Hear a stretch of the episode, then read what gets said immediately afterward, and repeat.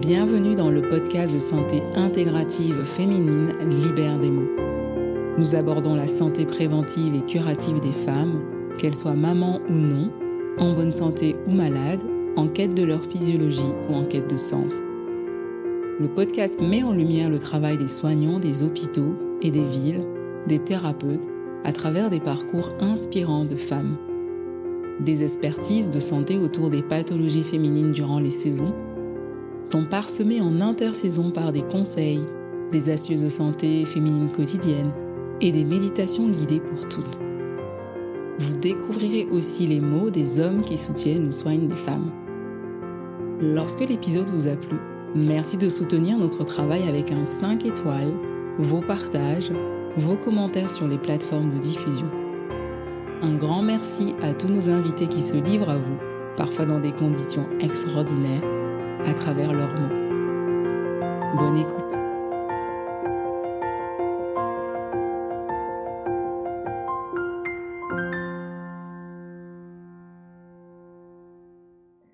Bonjour à tous. Euh, aujourd'hui, je suis avec euh, euh, que j'ai vraiment la joie, l'honneur aussi de vous, de vous faire rencontrer cette perle, cette femme qui fait plein plein de choses pour les femmes. Euh, on va parler de douleurs pelviennes euh, chroniques d'endométriose. Elle va nous apporter euh, son éclairage et surtout, vous allez un peu écouter son parcours. Je pense que ça vous donnera aussi plus d'idées du pourquoi elle est avec nous aujourd'hui. Bonjour Camille. Bonjour Nina. Comment vas-tu? Très bien Nina, merci. Alors, tu es à Lyon tu, tu es encore entre Mons et Paro? Enfin, euh, je suis un peu à Lyon, un peu à Chamonix et beaucoup par Mons et Parvaux. ok. Alors, euh, je vais te laisser te présenter pour euh, dire un petit peu aux personnes ce que tu fais. Alors, moi, je suis sage-femme et à la suite de mes études de sage-femme, j'ai fait des études d'ostéopathe hmm. qui, avec ces deux casquettes, me permettent de prendre en charge des femmes qui souffrent de douleurs gynécologiques et donc de pouvoir leur apporter des solutions euh, non médicamenteuses à leur douleur. Hmm. D'accord. Et donc, tu arrives à juguler tes deux activités et aussi, tu formes aussi? Alors, ben, déjà, la, formation, c'est assez essentiel, puisque hmm. euh, si demain je ne suis plus là, ben, il faut bien qu'il euh, y ait des gens qui prennent la suite. Hmm. Donc, oui, c'est une grande partie de mon activité, c'est de former à ces techniques que j'ai appris pendant mes années d'ostéopathe. Euh, et euh, effectivement, j'utilise les deux dans ma pratique professionnelle au cabinet. Je mmh. vais faire beaucoup de ce que j'appelle la sage-famerie, donc euh, beaucoup de consultations avec ce que nous, on sait faire en tant que sage-femme. Et puis, ben, à certains moments, quand mon métier de sage-femme a ses limites, eh mmh. bien, je vais utiliser ma casquette d'ostéopathe, mais surtout pour les techniques internes. L'avantage qu'on a en étant sage-femme ostéopathe, c'est ça, c'est de pouvoir venir travailler en interne directement sur les organes touchés. Hmm. Et donc, euh, toujours dans cette idée de transmettre des, connaissances, des approches, tu as écrit un livre euh, qu'on peut retrouver euh, facilement qui s'appelle Au bonheur des vulves, que je vous invite à retrouver, qui classe un peu plusieurs petites pathologies et grandes aussi, hein, parce que tu parles des candidoses, tu parles aussi de, de l'endométriose, et elle parle aussi des hormones. Enfin voilà, c'est vraiment, je trouve, quelque chose qu'on peut avoir euh, même dans son cabinet en tant que professionnel ou patiente pour comprendre un peu ce qui se passe euh, dans son corps et poser les bonnes euh, questions aux professionnels qu'on a en face de nous. Voilà, donc je vous invite vraiment à aller l'acheter. Tu l'as écrit quand déjà?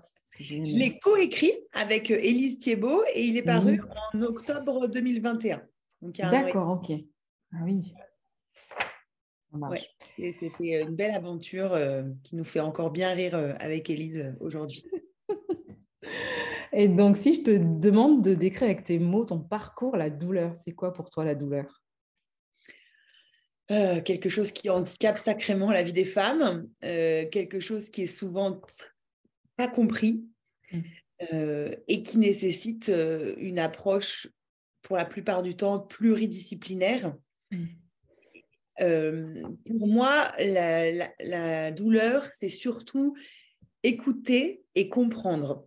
Essayer de comprendre comment ça s'est installé, essayer de comprendre quels sont les retentissements de cette douleur, et ensuite essayer de comprendre qu'est-ce que ma patiente peut, en l'état actuel des choses, faire ou, mmh. ne pas faire. Hmm. Ouais, c'est beau ce que tu dis dans, enfin, l'état des choses, faire ou ne pas faire. Parce qu'effectivement, parfois, quand on a tellement mal, on se, elles vont sur, enfin, estimer ce qu'elles sont capables de faire et pour se soulager. Et je trouve que c'est une notion qui est quand même pas mal, qui est importante finalement à, à évoquer. Ben oui, surtout que quand moi je fais des séances d'ostéo-gynéco chez des patientes notamment qui ont de l'endométriose, le risque, si elles sont déjà un peu inflammatoires et que moi mmh. je viens lever des tensions, créer aussi de l'inflammation parce que je viens mobiliser des tissus, mmh. eh ben, je risque après d'avoir un effet rebond si je me bride pas un peu dans ma séance. Mmh ou que je veux, que la patiente veut en faire trop et me dit «Ben non, c'est pas grave si j'ai mal, vous pouvez y aller quand même. Non, en fait, le, deal, c'est quand même toujours de respecter, si on peut, la non-douleur de mmh. la patiente ou en tout cas arriver par des phénomènes, enfin, en, côté, en comptant la douleur dans la, pendant la consultation, à pas dépasser un seuil qui pourrait faire que derrière, elle va être plus douloureuse que soulagée. Mmh c'est vrai que maintenant, on a quand même les échelles numériques d'évaluation de, la douleur. Si les personnes ne se connaissent pas, je trouve que ça peut aller très vite en consultation. Euh, pas rentrer dans des grands, grands débats et, euh, et orienter sa, prise en charge. D'accord. Et donc, les femmes ont souvent faussement l'impression que si ça fait mal pendant la consultation, ça va aller mieux. c'est vrai. C'est vrai. Que... c'est vrai. Ah, ça passe mal. Alors, on va parler des douleurs pelviennes chroniques d'endométriose. Euh, voilà, c'est une pathologie que toutes les deux, on affectionne euh, et qu'on on essaye de vraiment apporter toutes nos compétences autour de ça. Euh, moi, je sais que le yoga va aider aussi, mais qu'il y a vraiment tout ce qu'on peut, comme tu disais tout à l'heure, faire en, prise en charge en interne. Enfin, il y a vraiment plein de choses aussi autour qu'on peut aider, qui peuvent aider à accompagner ces femmes-là. Et là, ce soir, euh, j'aimerais que tu puisses justement me parler de, ton approche, c'est quoi, comment est-ce que tu euh, vois cette, euh, ces douleurs pelviennes chroniques et qu'est-ce que ça, qu'est-ce qu'il y a comme composant pour toi?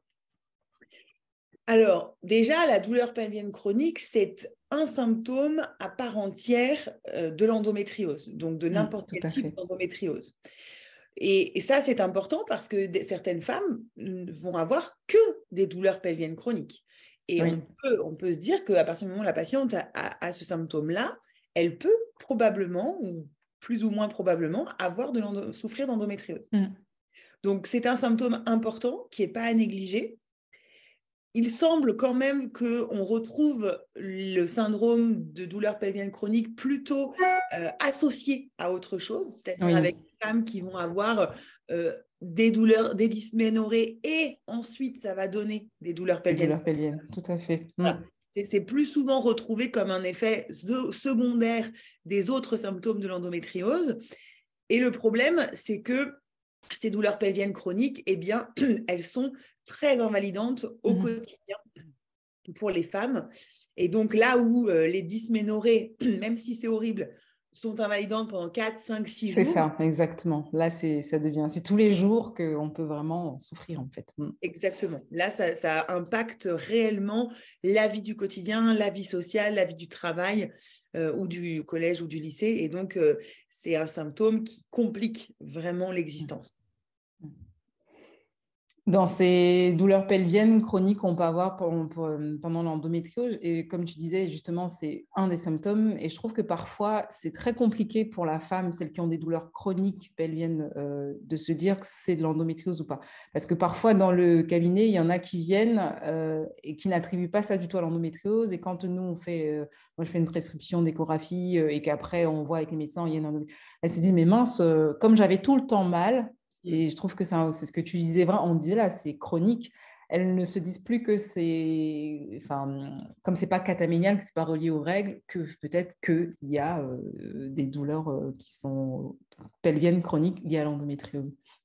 Euh, de toute manière, devant des douleurs pelviennes chroniques, c'est difficile de faire le diagnostic d'endométriose mmh. versus, par exemple, le diagnostic d'une congestion pelvienne, qui serait un problème plutôt vasculaire ou un problème qui serait d'une compression nerveuse, même si la description en fait des douleurs, c'est là que ça va nous, nous, aider. Parce que une patiente qui aurait des douleurs nerveuses, ben, elle va avoir des douleurs qui vont être plutôt lancinantes, qui vont suivre des trajets. Mmh. alors qu'une patiente qui aura de la congestion veineuse, elle va avoir ses douleurs plutôt en fin de journée. Alors que la patiente qui a une, une douleur pelvienne chronique due à de l'endométriose, elle va être très invalidée dans ses mouvements, puisque c'est les adhérences qui vont en fait mmh. créer une restriction de mobilité. Mmh. Donc vraiment, c'est important d'interroger précisément les symptômes de la patiente, à quel moment elle a mal, qu'est-ce qui soulage ou ne soulage pas, pour pouvoir s'orienter dans le diagnostic. Mais bien sûr, on pourra s'aider d'examens complémentaires, type euh, mmh. échographie avec plus ou moins Doppler et euh, scanner ou IRM si besoin. Ok, donc quand tu as une patiente, toi qui viens te voir, euh, peut-être dans le cadre de l'ostéopathie par exemple, qui te dit euh, j'ai des douleurs euh, dans le petit bassin, tout ça, qu'est-ce qui va être toi ta, ta, ligne directrice? Comment tu mènes un peu cet interrogatoire pour la, la guider, proposer des solutions par rapport à ce que toi tu sais faire et puis d'autres intervenants peut-être? Alors, quand on vient me voir pour des douleurs pelviennes chroniques, la première chose, j'ai besoin de faire décrire cette douleur. Donc, ce mmh. que vous disiez avant, de savoir si c'est plutôt une douleur type nerveuse, congestive ou une douleur d'endométriose. Donc, mmh. ça, vraiment, je vais demander à la patiente d'élaborer sa réponse, d'essayer bien de m'expliquer ce qu'elle ressent, à quel moment dans la journée. Mmh. Est-ce qu'il y a des, des, des mouvements qui redéclenchent ces douleurs-là? Ensuite, je vais quand même creuser les autres symptômes de l'endométriose parce que combien de fois elles ont des dysménorrhées, mais comme on leur a dit que c'était normal, elles ont oublié. C'est vrai. Ah, donc, on retrouve quand même des petites choses qui vont nous aider. Donc, que ce soit de la dysménorrhée ou que ce soit, par exemple, euh, un transit très ralenti avec une situation chronique ou, euh, ou justement, on va retrouver une chute euh, sur la voie publique avec un bassin qui aurait pu être traumatisé. Mmh ou des douleurs post-accouchement, des choses comme ça, qui vont pouvoir nous orienter vers telle ou telle euh, euh, possibilité diagnostique.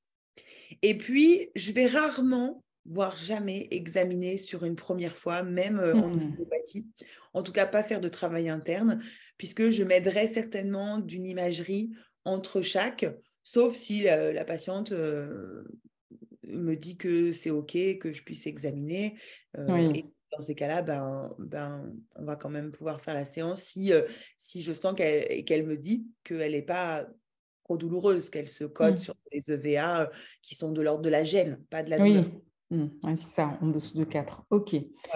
Et donc là, une fois que tu fais ton examen, que tu mets des, des, des mots dessus sur la fréquence, la caractéristique de cette, les caractéristiques de ces douleurs-là, qu'est-ce qui va aussi, toi, dans ta prise en charge, que tu peux mettre en place? Alors, j'ai plusieurs options. Mmh. Si la patiente ne vient pas trop loin, je prendrai l'option de ne pas l'examiner à la première séance et je vais à la première séance mettre en place des exercices de respiration oui, ça c'est fondamental. Euh, je pense que mmh. c'est pas toi qu'on l'apprend. De remettre en mouvement le euh, diaphragme thoracique avec euh, le diaphragme pelvien qu'on appelle le périnée, remettre du mouvement dans cet abdomen et puis remobiliser ce périnée qui souvent est tellement en hypertonie. Essayer de, maintenir ce bassin pour qu'il bouge plus du tout, pour lutter contre ces douleurs. Oui, c'est ça. Mmh. Voilà, donc ça, c'est mon objectif numéro un. Si la patiente ne vient pas de trop loin, je vais faire ça. Donc, à ma première consultation, je ne ferai que ça. Mmh. Et je vais demander à la patiente de travailler un peu ces exercices pour remettre en, mouvement ce périnée et cet abdomen. Et puis, je la reverrai euh, à un autre moment, euh, peu importe, euh, mmh. Et donc, dans une deuxième séance, eh bien, on va venir travailler en interne. Donc, soit il y a besoin d'un travail externe, bah, ça je le fais, mmh soit, on peut aller directement se focaliser surtout sur le diaphragme, l'abdomen, le bassin. Donc, ça, c'est quelque chose que je vais faire à peu près systématiquement pour m'assurer que toutes ces parties-là du corps de cette patiente sont mobiles ou en tout mmh. cas vont pouvoir être mises en mouvement. Et puis, si la patiente le sent, on va pouvoir venir travailler en intravaginal le but étant de se rapprocher au maximum des structures et notamment de pouvoir venir mobiliser l'utérus par rapport à en avant la vessie et en arrière le rectum, puisque la clé, c'est de redonner du mouvement aux mmh.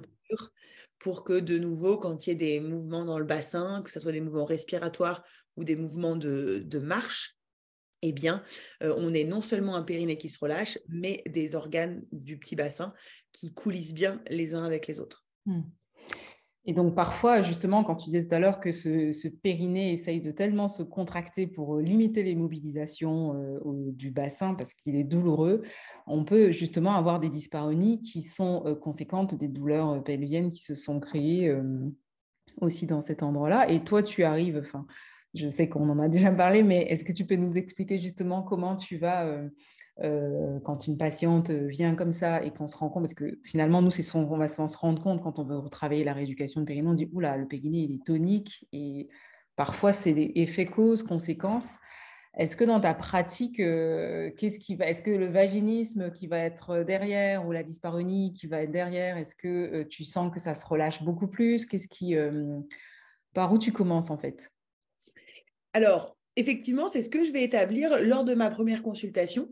Mmh. Euh, donc, euh, on aura mis, de toute manière, toutes les patientes vont mettre en mouvement leur périnée, parce que je vais avoir besoin d'accéder au fond du vagin, et donc je vais devoir passer ce muscle du périnée. Donc, vu que j'ai pas mmh. envie de me faire broyer les doigts, euh, je préfère qu'elle ait anticipé un peu la chose. Mmh. Donc, effectivement, une fois qu'elle a mis en place cet exercice de contracter, relâcher, eh bien, je vais pouvoir lui poser la question, si je ne l'ai pas fait avant, de savoir si elle, elle souffre de douleurs d'introduction, de douleurs pendant les rapports, de douleurs quand on met un spéculum ou, n'importe quoi qui rentre dans son vagin, pour pouvoir faire un diagnostic de vaginisme si aucune pénétration n'est possible ou de vestibulodynie s'il y a une pénétration qui est possible, mais très douloureuse.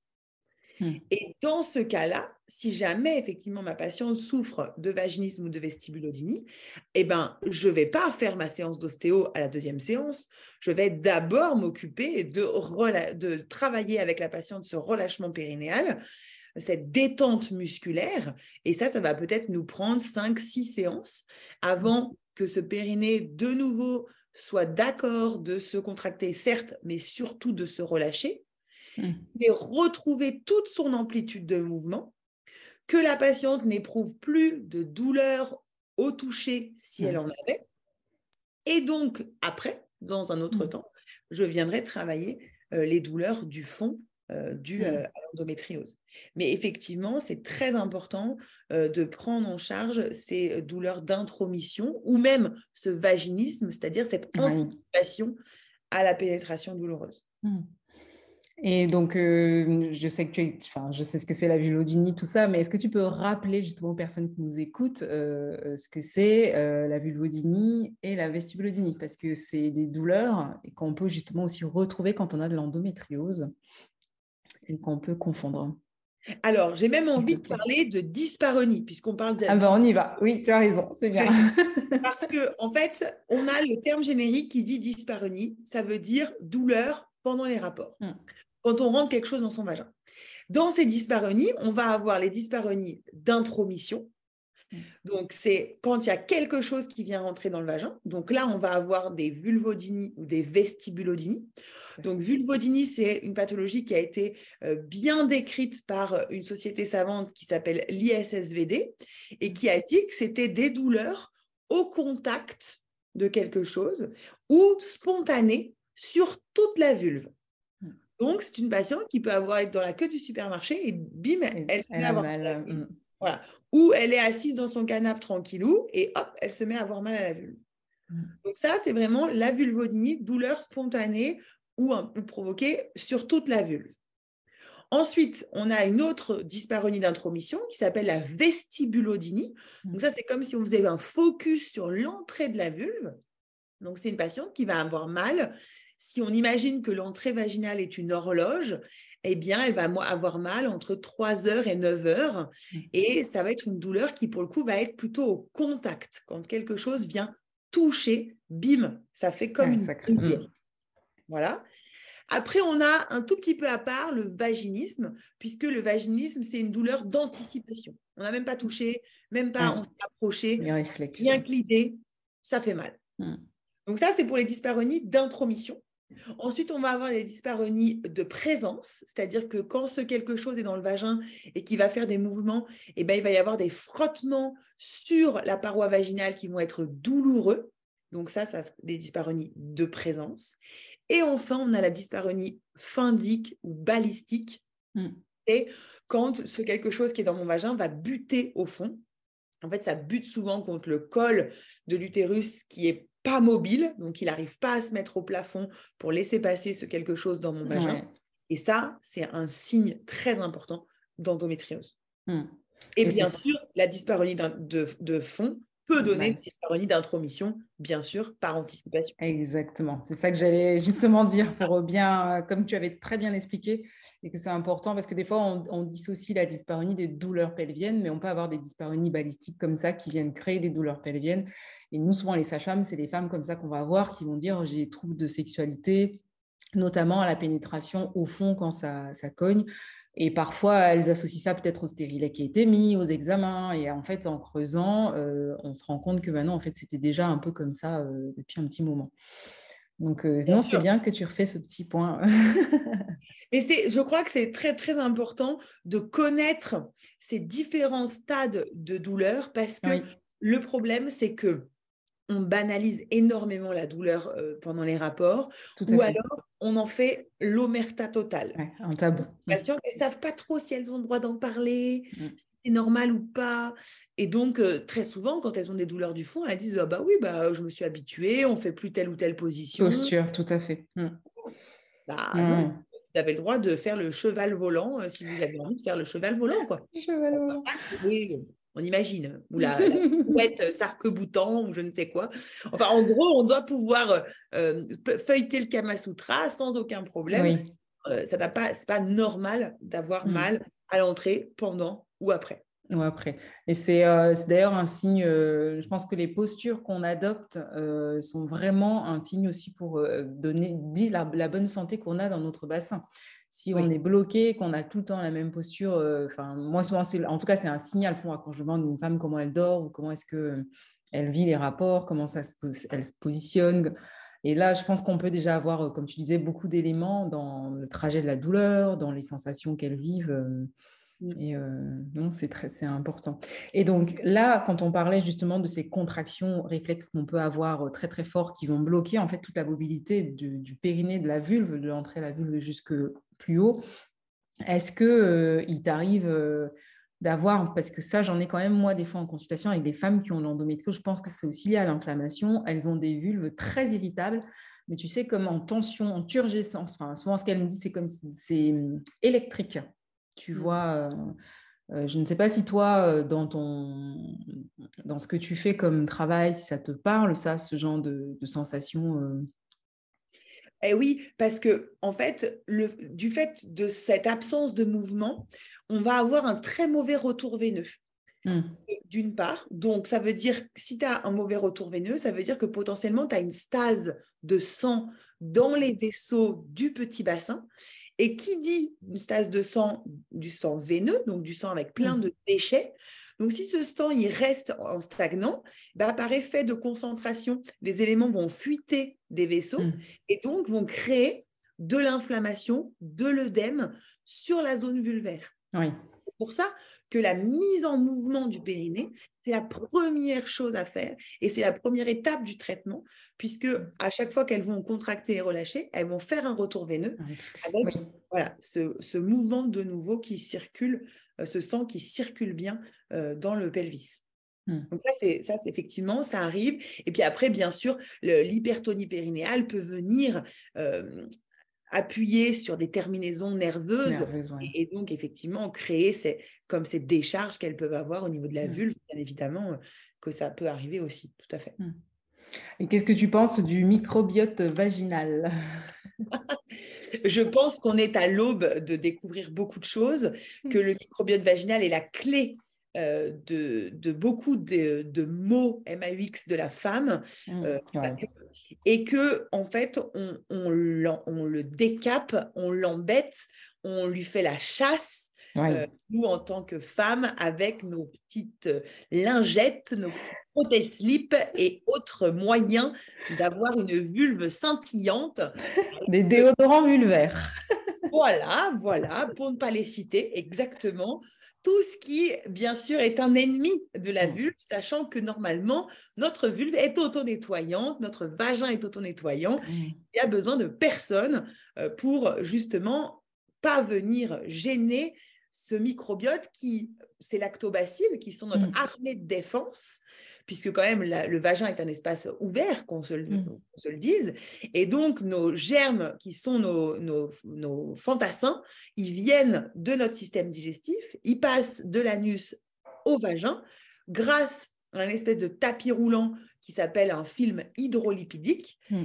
Si on passe sa vie à nettoyer sa vulve et à la vouloir toute sèche, eh bien, le tapis roulant ne marche plus, les lactobacilles n'arrivent plus dans le vagin. Et alors là, c'est le début de la catastrophe. Mmh, exactement. Et, je pense que c'est là que des fois, on ne voit pas ce petit cercle vicieux qui s'enclenche, hein, mycose, enfin, tu en parles un peu dans ton livre, justement, les mycoses qui se mettent en place à répétition. On ne sait même plus si on a des mycoses ou si c'est ce manque de mobilité euh, qui euh, commence tout doucement dans le vagin et puis qui monte euh, et qui crée justement des congestions. Et je pense que c'est un peu ce film dont tu parles, euh, voilà, je suis contente qu'on en reparle là parce que c'est quelque chose qu'on met de côté et qui est déjà la base de la bonne santé euh, de la femme pour tout son périnée, son plancher pelvien et ses douleurs en fait aussi. De toute manière, je suis connue pour cette phrase que je ne peux pas ne pas dire, euh, vulve heureuse, vulve soyeuse, parce que s'il y avait une seule chose à retenir, ça serait ça. Arrêtons de lutter contre nos infections. Et le problème, c'est que l'endométriose, par ces phénomènes inflammatoires, par euh, tous les traitements qu'on va mettre pour diminuer les œstrogènes, par ces douleurs qui vont faire de la contraction musculaire, eh bien tout ça, ça va aller à l'encontre de la lubrification vulvaire et vaginale. Donc, il faut, comme on ne sait pas toujours bien les bons traitements, bah, au moins mettre de l'huile sur sa vulve, ça, c'est bon, on sait le faire.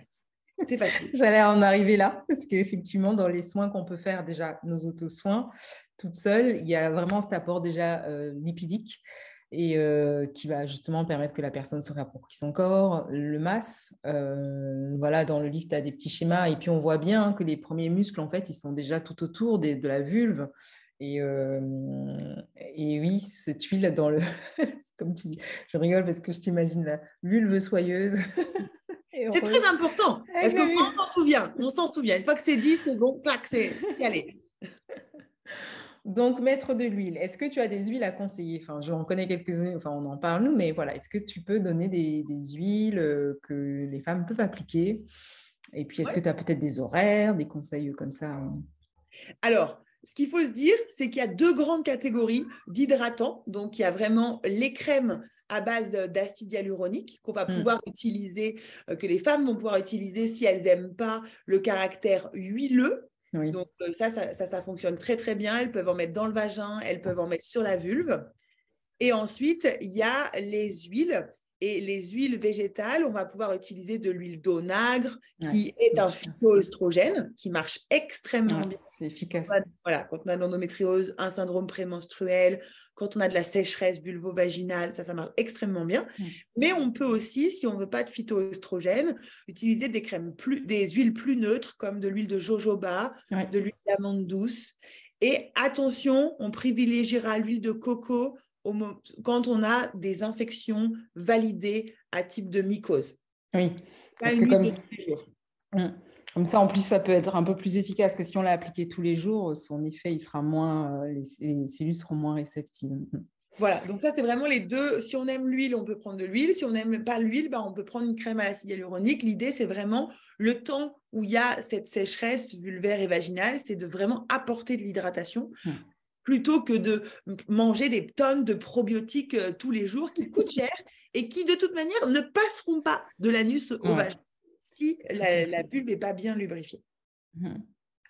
Et euh, avec cette précision aussi que parfois pendant nos règles, notre cycle menstruel, on va avoir ces changements avec les hormones qui vont créer des sensations qui ne sont pas agréables.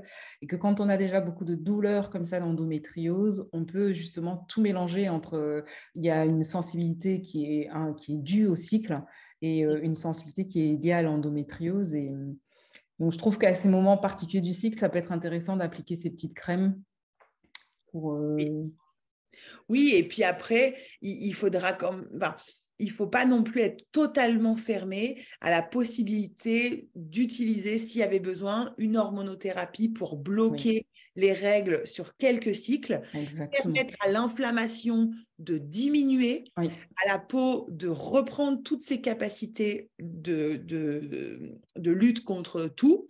Et donc ensuite seulement de se dire, allez, maintenant que tout va bien, je me permets, je peux arrêter mon hormonothérapie. Exactement sur quelque chose de bien plus posé, mmh. euh, bien plus confortable.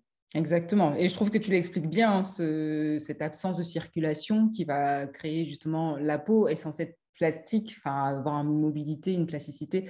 Et si celle-là, elle est perdue, déjà rien que ça, mmh. euh, ça peut déjà faire mal en fait et créer des douleurs qui montent un peu plus haut. Euh, ok.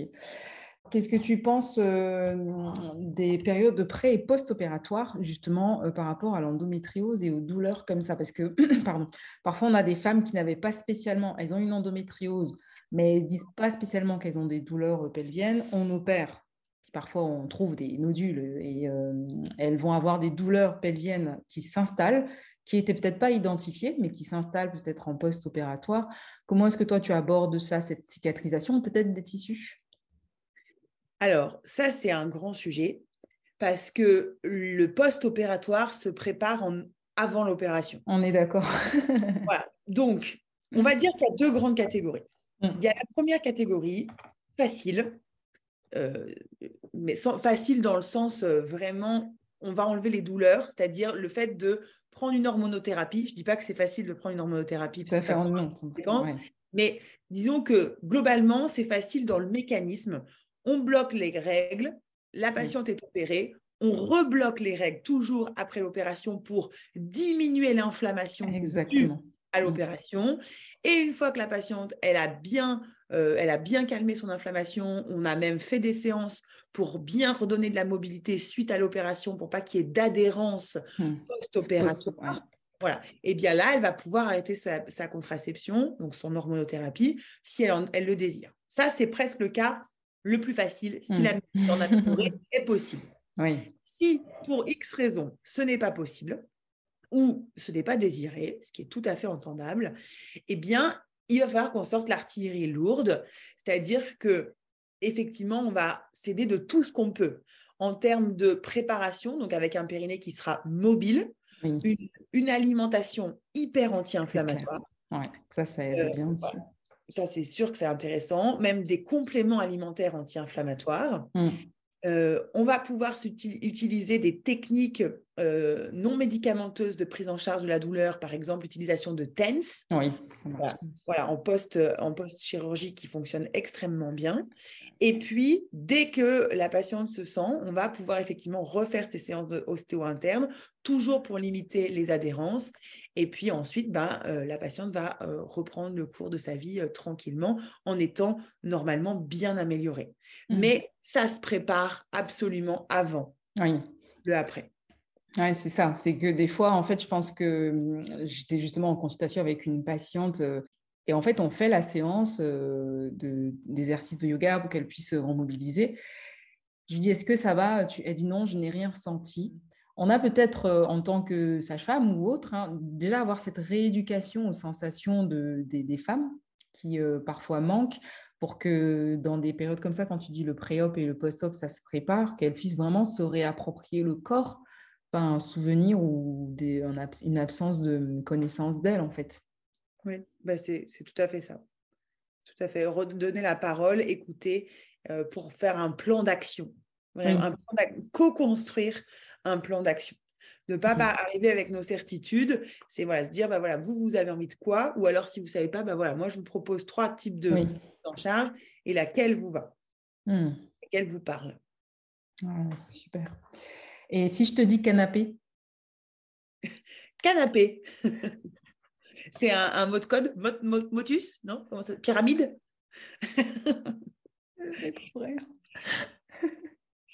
Canapé, sieste, sieste, nuit, nuit, euh, oui.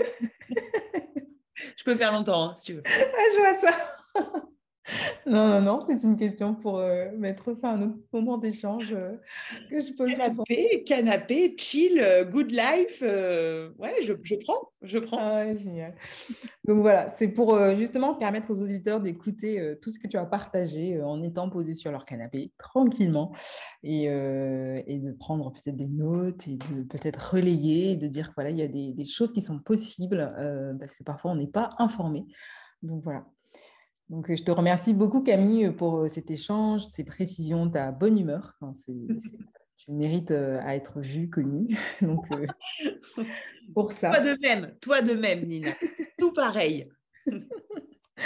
non, mais c'est voilà, je, suis contente d'avoir croisé, vu et re-revu. Donc, et on, puis on se reverra. Donc, Avec plaisir.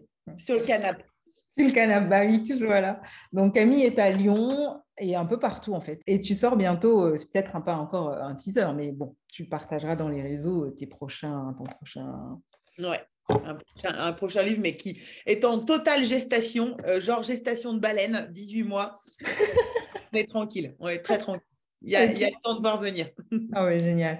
Et donc, il y a l'association Périnée Bien Aimée que tu gères aussi. voilà, ils ont un compte Instagram. Je vous invite vraiment à aller suivre les aventures. En tout cas, merci pour toutes ces femmes à bientôt Camille. À bientôt Nina. Retrouvez-nous toutes les deux en tant que formatrices, notamment à Médic Formation, Camille pour tout ce qui est douleur pelvienne, moi pour tout ce qui est yoga et endométriose, yoga santé féminine. N'hésitez pas à tester justement les quelques exercices qui vous sont proposés dans la plateforme Yoga Santé Féminine pour vous soulager.